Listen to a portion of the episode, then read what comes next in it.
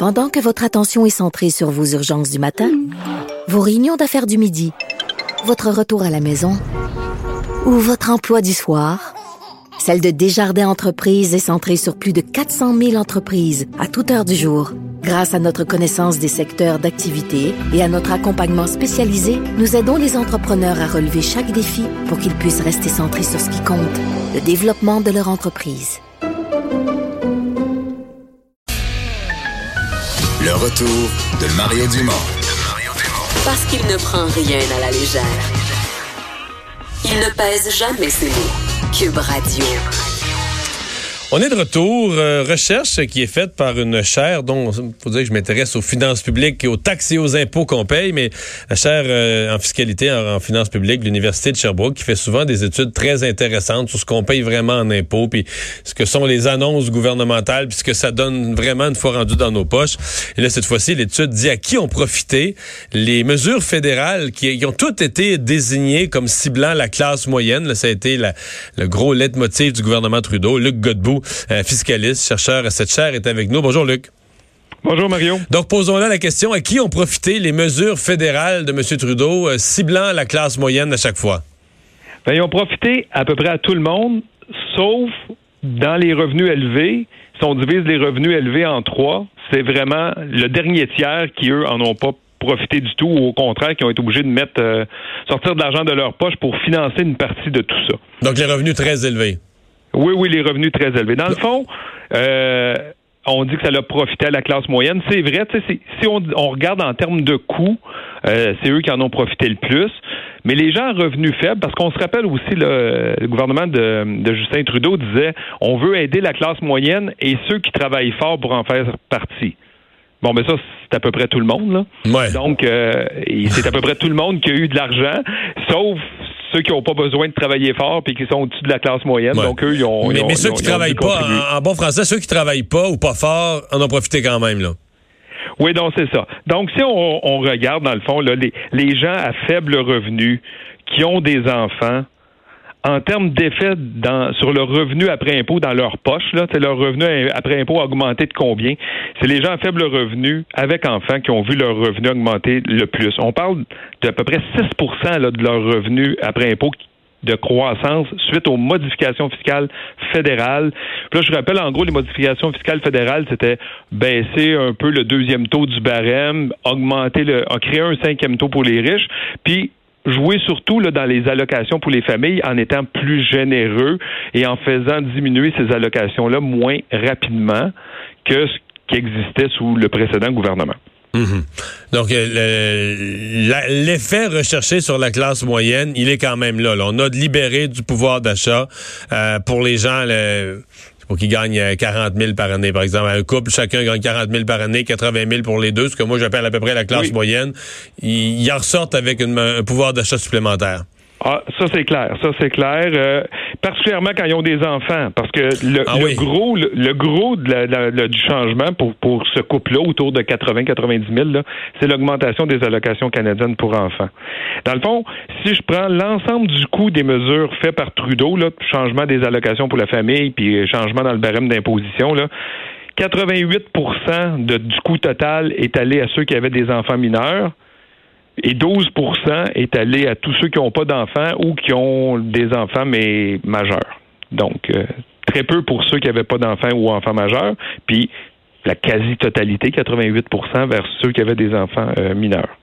Mais ça, c'est quand même une tendance des dernières années au niveau de la fiscalité. D'ailleurs, il euh, y en a qui commencent à s'en plaindre des, des, personnes célibataires ou même des couples sans enfants qui disent, ben nous autres, là, on n'a pas d'enfants, on n'a pas d'enfants, mais on, travaille quand même, on travaille fort, on va au boulot tous les jours, on paye beaucoup, puis on pense rarement à nous autres. Mais c'était, disons, politiquement peut-être, mais vous le voyez, vous autres, en fiscalité, euh, ces dernières années, on on en a eu plus pour ceux qui avaient des enfants. Oui, mais ça, j'ai l'impression que c'est le monde politique. Vous avez déjà fait de la politique. C'est payant faire des promesses aux familles parce que quand on fait une promesse aux familles, tous ceux qui sont trop jeunes et qui n'ont pas encore d'enfants disent un jour ça va me servir. Ceux qui ont des jeunes enfants sont contents de la promesse.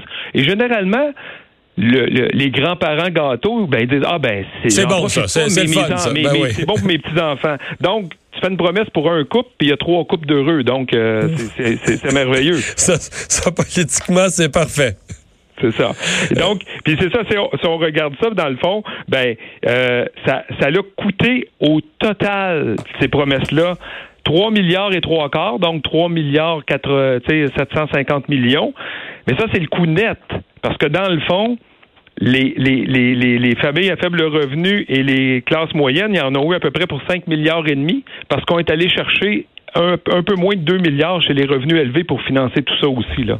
Ouais. Donc, en, campagne, là, ça va être ma dernière question, mais euh, Andrew Scheer parlait souvent de Justin Trudeau qui, au global, avait augmenté, euh, s'appuyait sur une étude de l'Institut Fraser, je pense, de mémoire, là, pour dire qu'il faut 80 là, on oublie vite, mais dans, je remonte au chiffre de la campagne, 80% des familles avaient vu. Mais évidemment, il incluait, lui, la taxe carbone là-dedans, la taxe sur l'essence, en disant les propriétaires de véhicules ont vu ça augmenter. Mais est-ce que est-ce que c'était ben, justifié ou justifiable, les chiffres qui... Non, ce qui, était un peu injuste dans, cette comparaison-là du Fraser, c'est que euh, euh, le gouvernement Harper avait une réduction d'impôts à l'égard de la famille, réduction d'impôts à l'égard de la famille. Donc, et ça, ils l'ont, le, Trudeau l'a enlevé, mais il l'a mis dans l'allocation canadienne pour enfants. Et l'étude Fraser ne parlait que des impôts. Il tenait pas compte qu'il s'était... De l'allocation, je comprends. Oui. Puis il y avait un 2 milliards dans l'allocation canadienne en bonification. Donc, sur le plan strictement impôt, ça pouvait être vrai, mais sur l'angle de la poche des ménages, c'était pas exact. C'était pas exact. Hey, merci beaucoup d'avoir été là. Il n'y a pas de quoi. Au revoir, Luc Godbout, fiscaliste, chercheur à l'Université de Sherbrooke en fiscalité et finances euh, publiques. Vincent, une nouvelle qui vient de tomber dans les dernières heures. La CAC qui euh, avait un, grand événement, une espèce de conseil général, réunion de ses troupes euh, demain. Et c'est annulé. C'est reporté. Faut même... en fait, à mon avis, euh, les, les, les, le gouvernement annonce, on annonce beau quand même demain. Ouais, mais je aime quand même beaucoup ça, se montrer très présent lors de, de crise. Alors, j'ai l'impression que Geneviève Guilbeault, François Bonnardel, des gens qui vont euh, sortir dans les prochaines heures. Alors, je pense qu'ils auront d'autres chats à fouetter vu la situation. D'ailleurs, il y a un point de presse toujours en cours d'Hydro-Québec sur la situation. Euh, vous dire que dans les, les bonnes nouvelles, ce qu'ils expliquent que oui, il y a des pannes partout au Québec. C'est compliqué. On parle de plus de 3000 pannes présentement, plus de 900 000 clients touchés. Euh, la bonne nouvelle, on dit contrairement au verglas et tout ça, le réseau haute tension d'Hydro-Québec est, intact. Alors, on parle vraiment de branches qui ont touché des, des, fils. Comme on dit, les poteaux, les bons vieux poteaux de bois. Là. Exact. C'est pas long à réparer. Ben, les pylônes, le réseau vraiment euh, donc euh, important d'Hydro-Québec est intact. Alors, on parle de plus de 1000 employés d'Hydro-Québec qui sont déployés partout pour essayer de régler le plus rapidement possible la situation. Mais par endroit, vu que c'est plein de petites pannes, ça, on devra prendre notre mal en patience dans certains secteurs, malheureusement. Ben, je sais pas. Moi, le nombre total de pannes, là, 3000, 3200, euh, je me dis, ben, ils ont 300 équipes. De. Est-ce qu'ils peuvent, est peuvent régler plus que 1000 pannes dans une journée?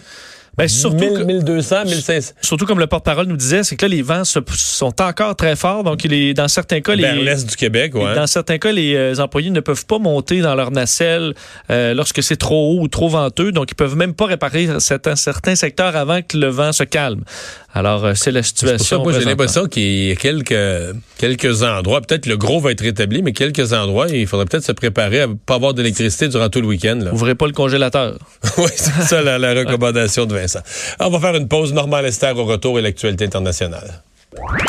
Le retour de Mario Dumont.